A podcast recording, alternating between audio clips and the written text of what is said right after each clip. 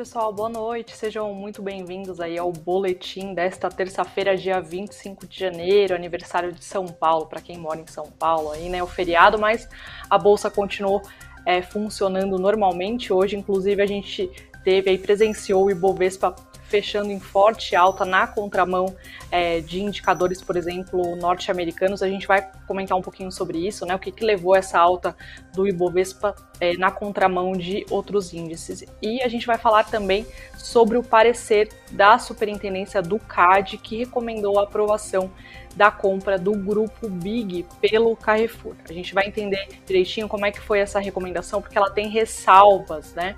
Então, daqui a pouquinho é, a gente vai explicar melhor como é que vai, como é que quais são né, essas, essas ressalvas. E para falar sobre tudo isso, a gente tem hoje aqui a presença de dois analistas da No Invest, o Edu Pérez e a Ângela Tossato. Muito boa noite para vocês, muito obrigada pela, pela participação. Oi, Erika, boa noite, boa noite, Ângela, boa noite para todo mundo que está acompanhando a gente. Hoje a gente veio com um reforço aqui de peso, a Ângela, que legal fazer essa dupla, sempre bom, né, mostrar os dois lados, falar um pouco de notícia, parte fundamento e mostrar a parte gráfica também, então vamos lá. Vamos lá, boa noite, Érica, Edu e o pessoal que está nos assistindo, e vamos lá para mais um boletim no feriado hoje. Exatamente, Angela, no feriadão aí, que é, é, o feriado que não é feriado, né? Vira aquela confusão, né? Ninguém sabe se é feriado mesmo. Mas é isso aí. E aí, inclusive, o, o, noticiário hoje ele foi um pouco vazio, né, do ponto de vista corporativo, mas a gente acabou tendo uma surpresa aí no Ibovespa. É, o Ibovespa ele subia, ele, aliás, ele registrava queda ali no início do pregão, e aí depois acabou caindo, acabou subindo, desculpe, né, fechando aí com uma, com uma forte alta. E aí, só para o pessoal é, que está assistindo a gente, aí, acompanhando a gente, é, entender como é que ficou, né? Lá fora, por exemplo, a, o, Nasdaq caiu 2,28% e o S&P recuou 1,22%.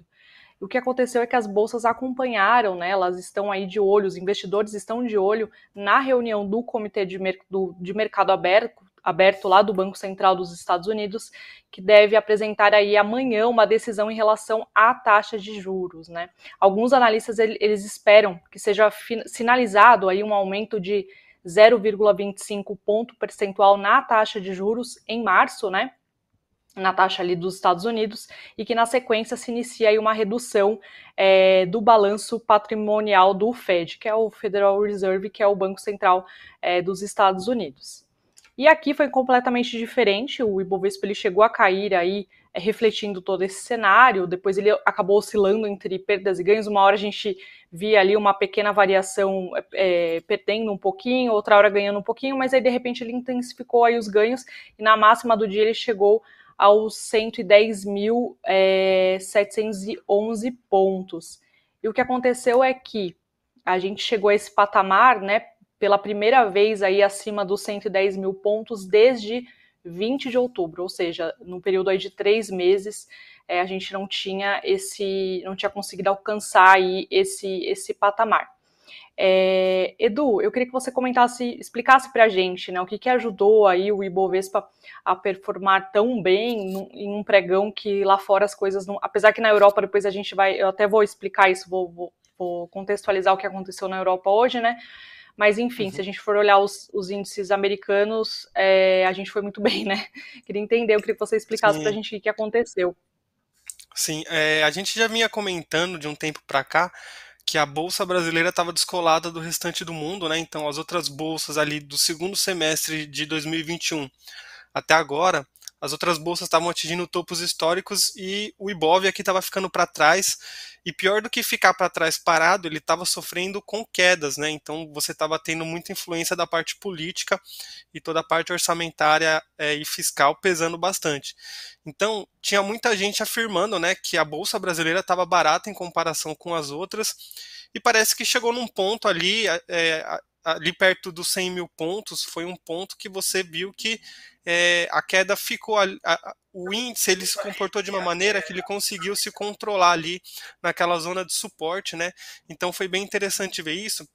E agora é, chega até a ser estranho mesmo. Ontem eu tinha achado que tinha sido um dia atípico, porque a gente teve a bolsa mais ou menos, os juros acabaram caindo um pouquinho. É, hoje a bolsa subiu, o dólar caiu e os juros futuros caíram também. Então foi um dia que já, pelo menos do ponto de vista desses mercados aqui de câmbio, de juros e de bolsa, eles fizeram um pouquinho mais de sentido. É, e aí a bolsa, você teve um pouquinho mais de calmo, é, de calmaria nos ânimos né, dos investidores. Então o pessoal parece que está tendo uma certa cautela assim de não ter uma pressão vendedora no índice Bovespa aqui, é, e isso acaba beneficiando a gente. A gente sempre comenta também que a nossa bolsa é muito puxada por commodity e setor financeiro, né? É, o setor financeiro, é, nesses últimos dias a gente teve algumas recomendações de compra uh, para o setor em geral, de algumas casas de análise é, e também de bancos específicos falando, né, que apesar de 2021 e 2022 ser um período ali bem complicado, né, a gente vai ter é, período de inflação alta e tudo mais, os bancos eles estão bem posicionados como um, um setor mais defensivo e ali tinha até algumas casas é, ressaltando alguns dos maiores bancos ali, é, dando destaque para a capacidade deles de aguentar é, por exemplo, níveis de inadimplência crescentes, né? É, e isso parece que animou também o mercado, então você acrescenta isso, a expectativa de que os juros vão continuar subindo nos próximos meses, né? Semana que vem a gente tem a reunião do Copom, onde a Selic deve subir mais um pouco. Então, tudo isso acaba ajudando um pouco o setor financeiro, que também a gente via que estava apanhando bastante, meio que é, não sem, sem motivo, mas estava apanhando em excesso. Então, ele estava tendo muitas quedas é, até um pouquinho mais exagerado do que um setor defensivo você poderia esperar. Então, na verdade, foi isso. A gente teve a parte das commodities ajudando, então Petrobras acabou, a Petrobras, a PetroRio também acabou, se, as duas acabaram se beneficiando da alta do petróleo. É, a Vale nem tanto por causa da oscilação do minério, mas a gente teve também a parte do setor financeiro que com certeza ajudou. E aí é o que o meu professor, o Alexandre Cabral, sempre fala, né? Só nos dias que o índice Bovespa ganha das bolsas estrangeiras, ele fala que a bolsa brasileira é uma rocha, né? Então hoje, pelo uhum. menos, a gente foi rocha, não sei daqui para frente. Pois é, a gente tem que, tem que aguardar, né? Um dia, um dia de cada vez. Uhum. E eu não sei se você quer trazer para gente aí algumas análises gráficas Vamos, vamos, vamos continuar comentando então das commodities. Eu vou contar os gráficos aqui com vocês. Então, eu trouxe hoje uh, o gráfico, o primeiro gráfico do dia, que vai ser uh, do nosso óleo, tá, gente? Que é o Brent, que é a referência nossa para Petrobras. Então, o que, que nós temos aqui para o Brent, gente? Então, a gente tem o que? A gente tem essa resistência aqui que ele conseguiu superar essa semana que já era uma resistência testada aqui em outubro e essa resistência vem lá de 2018. Então agora o Brent ele conseguiu superar essa resistência e vamos ver os próximos movimentos. Talvez a gente pode ver, né, o Brent vindo nessa faixa aqui dos 115 dólares, tá, gente? Tá longe ainda, né? Isso impacta em muitas coisas também, né? O Brent é nesse preço, mas é que o gráfico está nos dizendo por que Agora a gente tem essa área livre, então, até esses 115 dólares. Agora, falando um pouquinho de ouro, a gente tem aqui no gráfico uh, esse tínhamos, aliás, né, esse triângulo, esse triângulo uh, simétrico. Então, esse triângulo simétrico aqui no gráfico, ele pode nos dizer que ele é uma continuidade de tendência, no caso aqui do ouro seria de alta, né, por essa pernada anterior, ou né, uma uh, reversão de tendência, aí ele romperia essa LTB, aqui, nessa LTA, aqui, que é essa linha de tendência de alta, e a gente veria, então, né, o ouro vindo buscar pelo menos essas regiões aqui do 1.675 dólares, mas né, não foi o que aconteceu. Então, ele rompeu para cima, foi um falso rompimento, ele voltou a negociar dentro dessa região do triângulo e agora né, ele está um pouquinho mais de lado. Então, mais uma vez, ouro a gente tem uma resistência bem importante nesses 1.880 dólares, que não está muito longe também, e depois né, lá para os 1.918 e depois lá em cima nos 2.094. Mas, né, gente, como ele está mais lateralizado agora, a gente tem que aguardar o um movimento para ver também né, se ele vai romper realmente essa região dos 1.880 dólares para né, buscar essa região dos 1922, é ir em direção, né, não quer dizer que ele vai ir. E para o minério de ferro, aqui analisando o gráfico também para o longo prazo, que ele é o semanal, o que, que nós temos? Então, eu peguei esse gráfico aqui, tá, gente, que ele é a referência de Singapura e não de Dário, né, que é a nossa referência para Vale, mas ele serve também, né, para a gente fazer uma análise. Então, a gente viu que o minério de ferro subiu aqui, né, incrivelmente 50% desde esse último fundo aqui nos 89 dólares, aqui nessa região aqui de baixo. Então, o que, que nós temos agora que está nos impedindo? Até já teve uma pergunta, uma pergunta que eu vi aqui no chat, que, né, por que, que a Vale não está subindo, gente? O minério de ferro também, aqui para o longo prazo, ele está chegando numa região de resistência, que é essa média de 55 que eu tenho aqui no gráfico, em torno desses 138 dólares. Então, sim, se ele romper essa região, a gente pode ver o minério de ferro vindo buscar uns patamares mais altos e a nossa Vale com certeza vai acompanhar também esse movimento. Muito bom, Angela. Até para complementando o pessoal, né, que a gente estava conversando também sobre a questão do petróleo, né, que a Petrobras, o papel preferencial fechou em alta aí de 3,26%, só para aumentar, então é uma, é uma alta expressiva, né, para um papel igual o da Petro, da Vale, né, quando tem essas oscilações muito grandes, né, é um, é um bom sinal aí.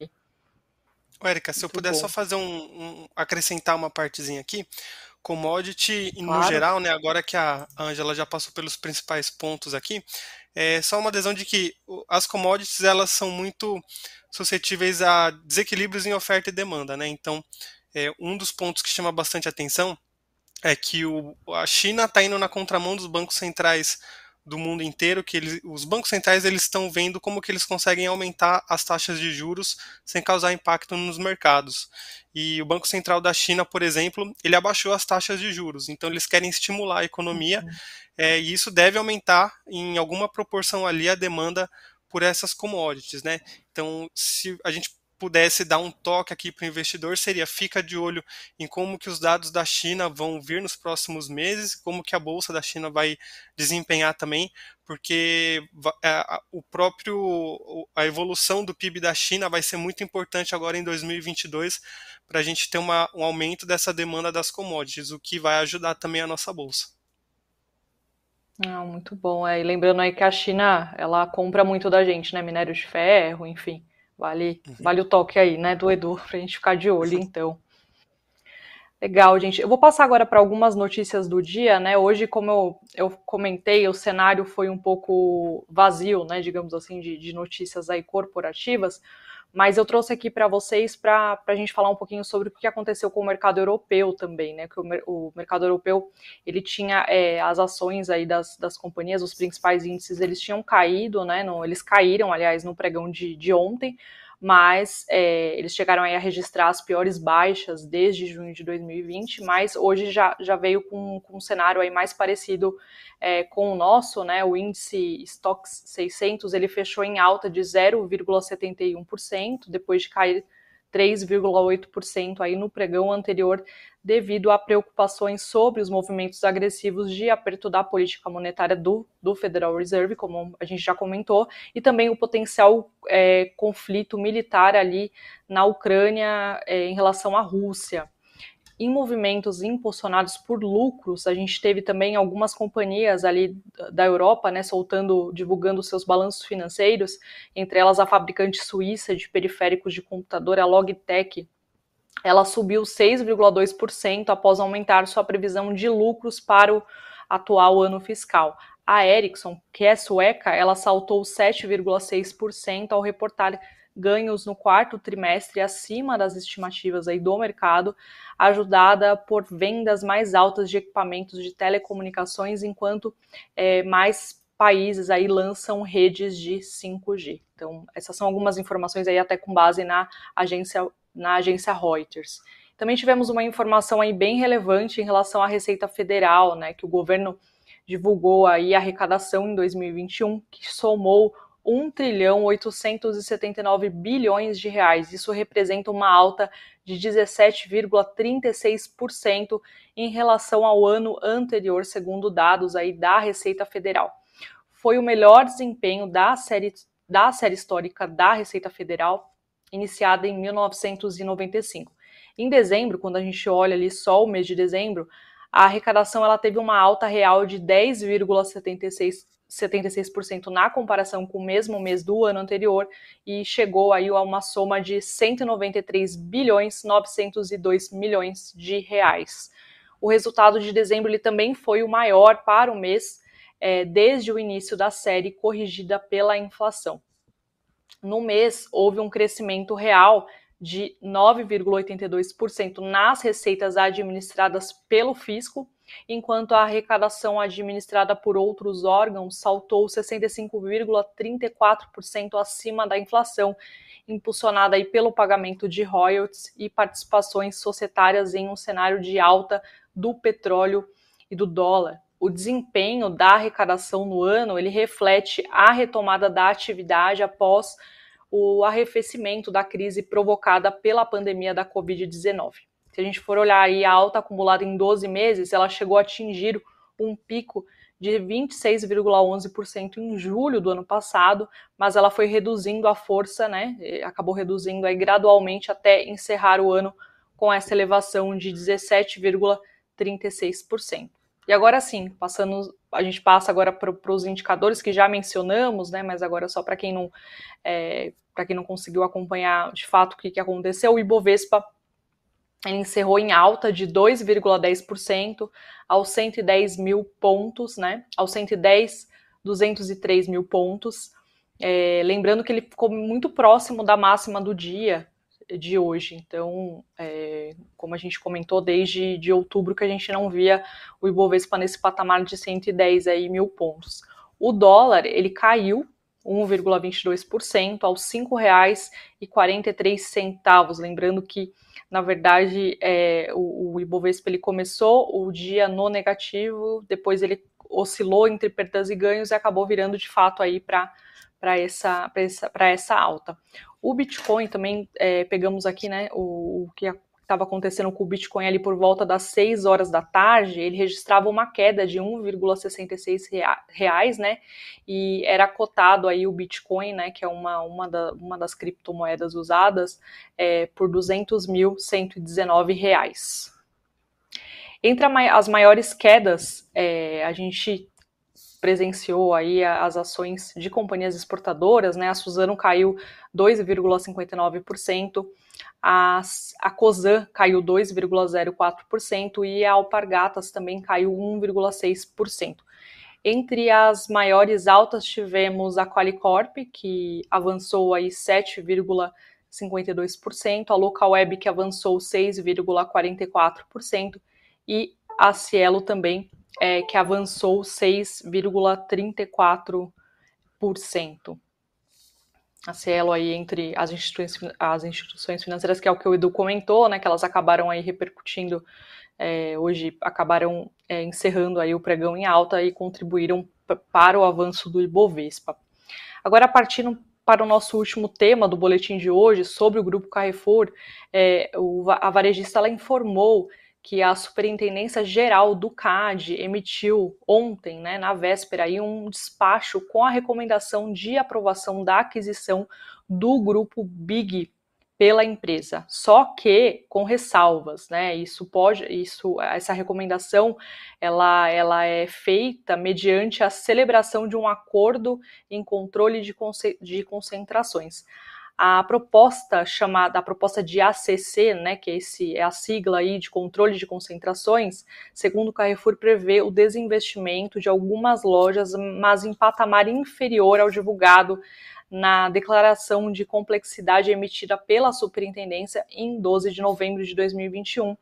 E aí ficaria, é, na verdade, esse desinvestimento né, de menos de 10% dos estabelecimentos do grupo Big, então, a, a, o Grupo BIC aí tem várias, várias bandeiras aí embaixo, né, do, da, da empresa. É, bom, Edu, o que, que significa na prática esse documento aí, né, que, o, que o, a superintendência do CAD, ela, ela, ela coloca? Quais são as, as, as, as premissas que a empresa vai ter que seguir agora, né, para que de fato isso tenha que tenha, seja aprovado pela, pela, pelo, pelo CAD? Uhum. É, primeiro, a empresa, o, o, que eu achei legal foi que o CAD, que a responsabilidade do CAD, né, a missão do CAD, é evitar que você tenha uma concentração muito grande de um conjunto de empresas, né, sobre algum tipo de mercado, porque isso acaba prejudicando a concorrência e aí é, com uma concorrência menor, acaba ficando até um pouquinho menos leal, e aí o consumidor que acaba perdendo nesses casos, tá? É, o CAD, ele fez essa análise, e na verdade o, ele faz análise do que, que vai acontecer com o mercado dessas duas empresas, ele analisa se elas são concorrentes diretas e, e como que isso pode impactar né, o próprio mercado. É, o CAD tinha feito um relatório inicial que ele falava ali que tinham alguns setores que elas estavam, ou subsetores, né, que a gente poderia dizer que elas são concorrentes mais fortes, e aí o mercado já tinha incorporado essa visão de ter um tamanho de desinvestimento para o Carrefour. E aí com essa notícia de que o desinvestimento ele vai ser menor do que era previsto inicialmente pelo CAD, acaba sendo visto com bons olhos pelo mercado. Então a empresa uhum. acaba se desfazendo de menos ativos, né? É, e aí ela continua com um tamanho bem mais interessante. O legal do Carrefour é que ele está focando bastante no atacarejo, né?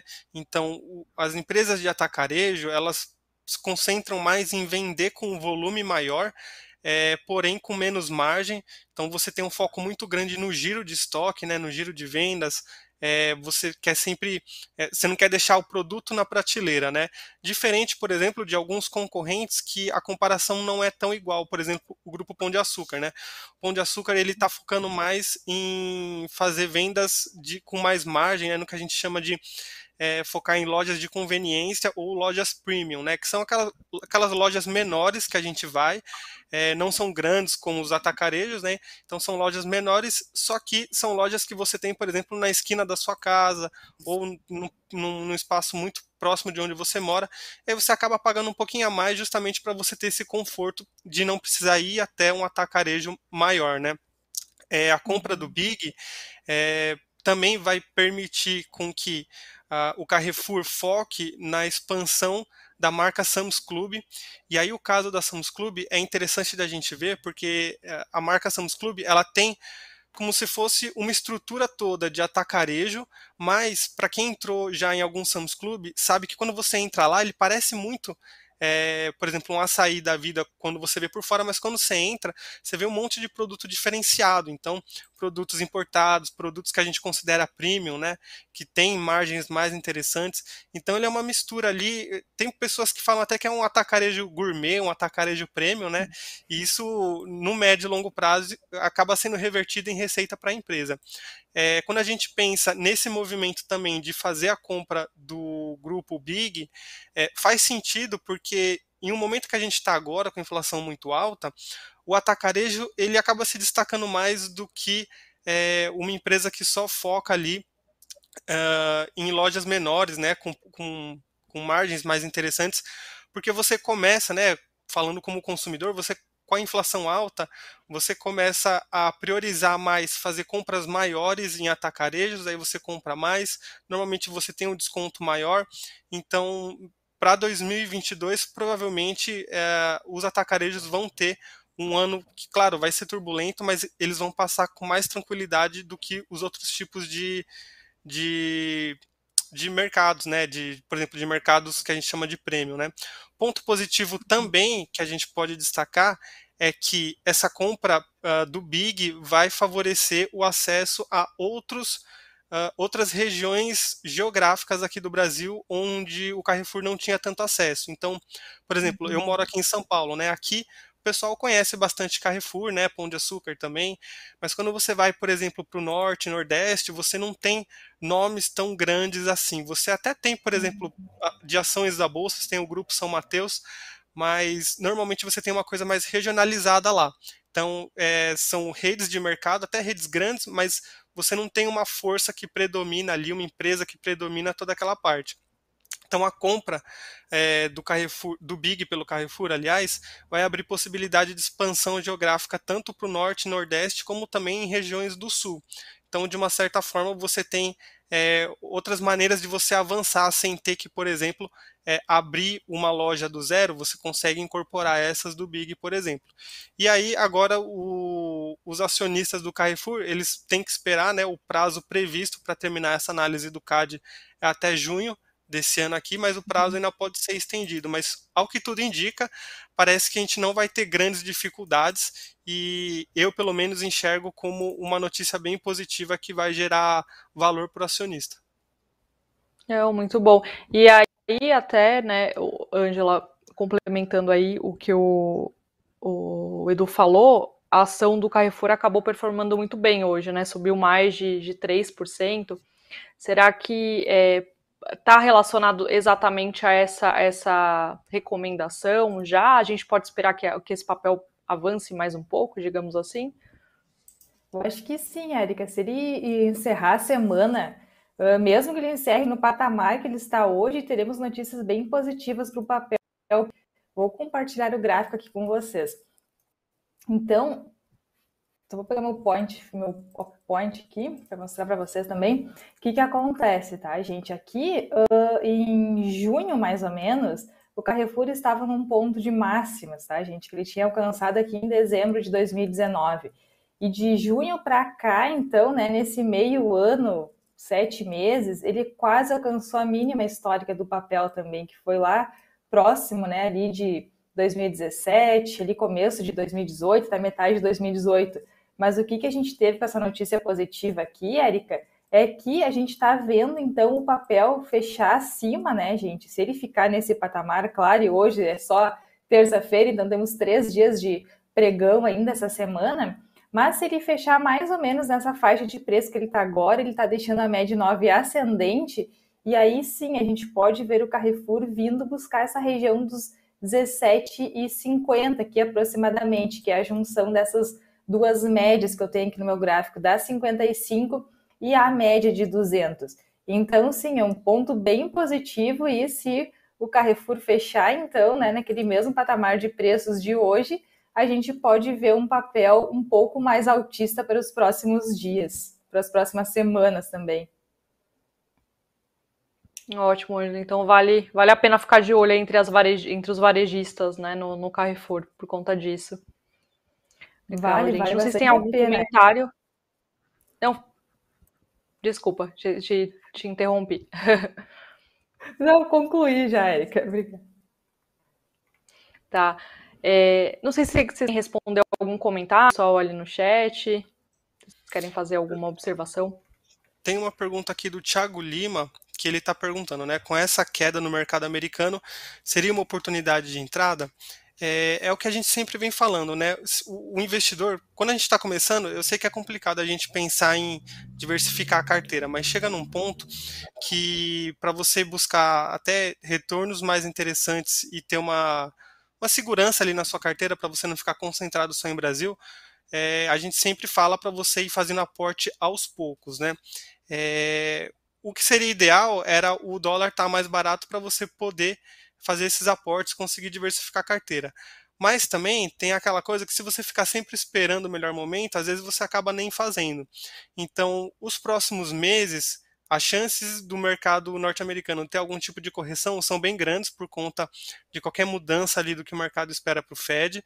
Então, se você for fazer os seus aportes em empresas americanas, né, você pode fazer normalmente, mas tenha em mente que no curto prazo você pode ter uh, volatilidade que vai impactar esses aportes que você está fazendo. Se você pensa no médio e longo prazo, que é o que a maioria dos investidores deveriam ter como foco, aí você vai ver que esse momento que a gente está vivendo agora, ele vai ser um pontinho ali no gráfico que pode parecer uma queda enorme, mas quando você analisa ali num período maior, ele acaba ficando um pouco insignificante. Então, eu não me preocuparia tanto com o momento atual, eu iria sempre, é, periodicamente, fazer esses aportes. Muito bom. Bom, gente, acho que é isso, né? Já podemos encerrar aí o nosso boletim de hoje. Edu, obrigada pela participação. Angela, muito obrigada. Obrigado, bom descanso para todo mundo. Obrigada, Érica, Edu, pessoal de casa. E nos vemos na próxima semana. Legal, gente. Boa noite a todos. Obrigada pela audiência e até o próximo programa.